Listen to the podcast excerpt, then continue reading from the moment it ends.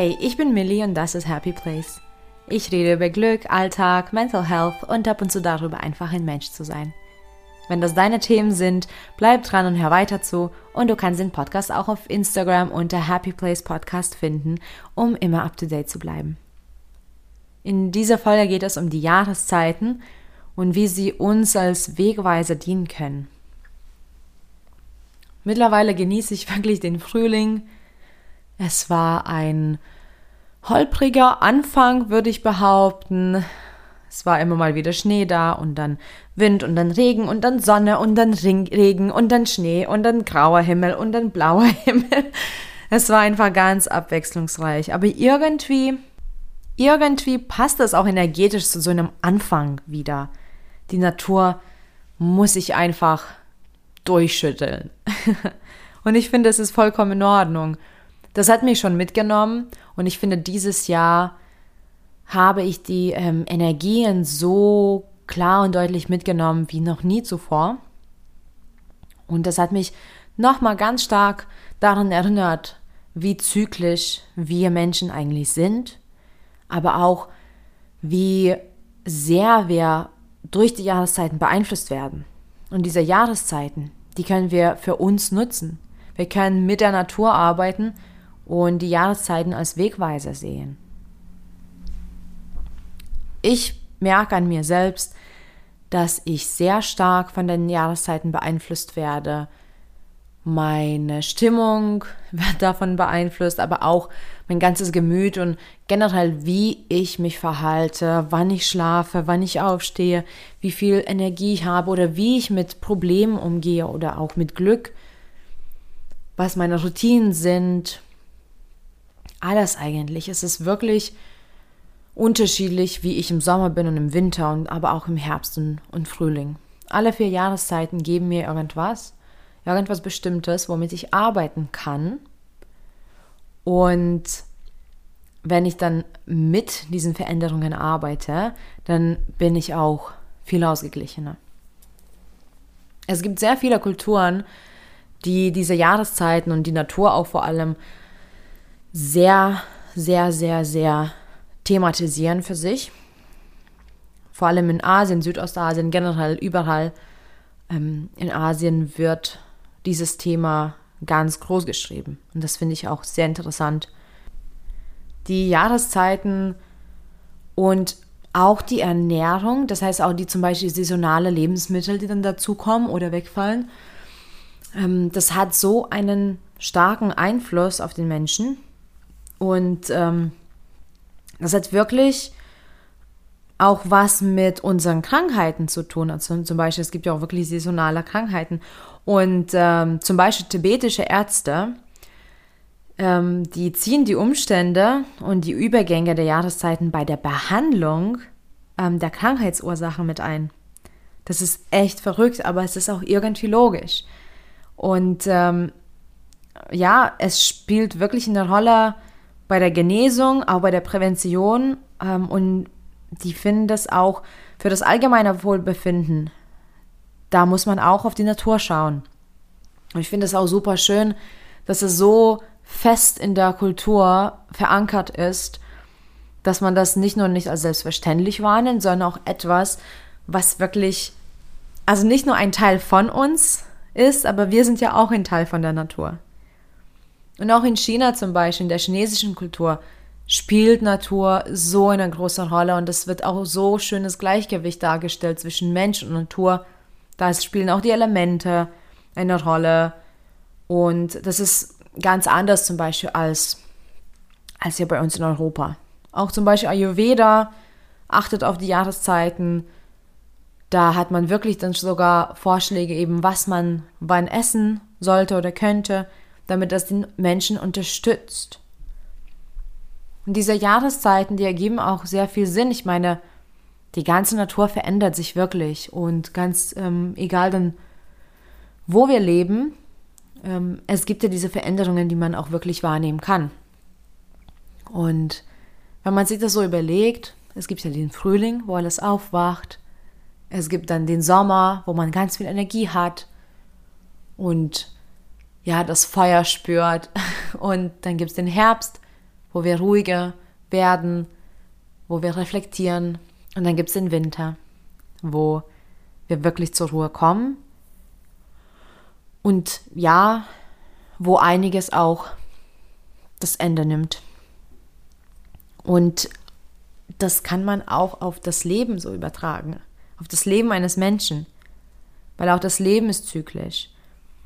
Auch da haben wir den Anfang, das Feuer, die Ruhephase und das Ende.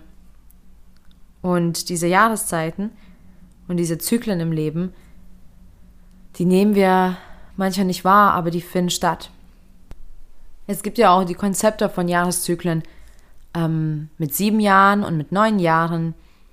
Ich bin persönlich zum Beispiel ein großer Freund von dem äh, Siebenjahreszyklus und ich habe auch in mir diese krassen Veränderungen gespürt und gesehen und ähm, denke schon, dass wir wirklich diese Zyklen durchleben und dass die auch so schön sind, weil wir sind da auch ein kleines bisschen immer andere Menschen. Also wir gehen durch diese Veränderungen, durch diese Phasen im Leben und manchmal reflektiert man oder man hat irgendeine Situation, die man vor Jahren schon mal hatte und dann merkt man, wie anders wir uns da verhalten, auch wenn die Situation vielleicht identisch ist. Und auf einmal sind wir anders, weil wir uns ja verändert haben. Wir sind in einer ganz anderen Phase. Und es ist auch nachgewiesen mittlerweile, dass wir wirklich davon abhängig sind.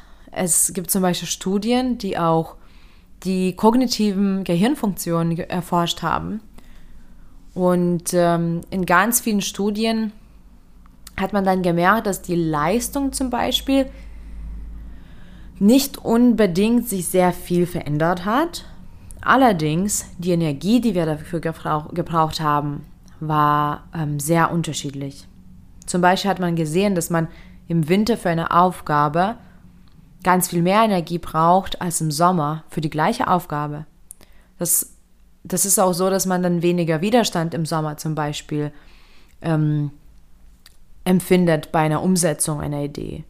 Und im Frühling zum Beispiel, im Frühling lässt sich gut planen und all das ist mittlerweile wirklich sogar erforscht. Ich bin davon überzeugt, dass man auch ein wirklich gesünderes Leben führen kann, wenn man mit den Jahreszeiten arbeitet. Wie gesagt, ich merke das selber an mir. Ich weiß nicht, wie du da bist, wie du das siehst. Merkst du die Unterschiede oder vielleicht sind die Unterschiede ähm, ziemlich deutlich, aber du sie nicht wahrnimmst? Vielleicht kannst du dich selbst beobachten, einfach in ein paar Jahre. Und dann, ja, die Bilanz ziehen. Frühling ist zum Beispiel, Frühling ist das Aufwachen. Das macht ja auch die Natur. Das heißt, es ist zum Aktivieren da. Wir können sehr gut planen. Frühling ist da, um Pläne zu schmieden, um ähm, ja, sich Dinge zu wünschen und so langsam, also bei dem Plan schon langsam so in die ersten Schritte zu kommen und ähm, dann bauen wir auch ein Momentum schon mal auf. Im Sommer können wir richtig brennen, wir können umsetzen, wir können aktiv sein, wir können wirklich mit weniger Widerstand Dinge erledigen und ähm, fühlen auch so eine gewisse Leichtigkeit dabei. Es läuft sozusagen. Vieles passiert wie automatisch auch.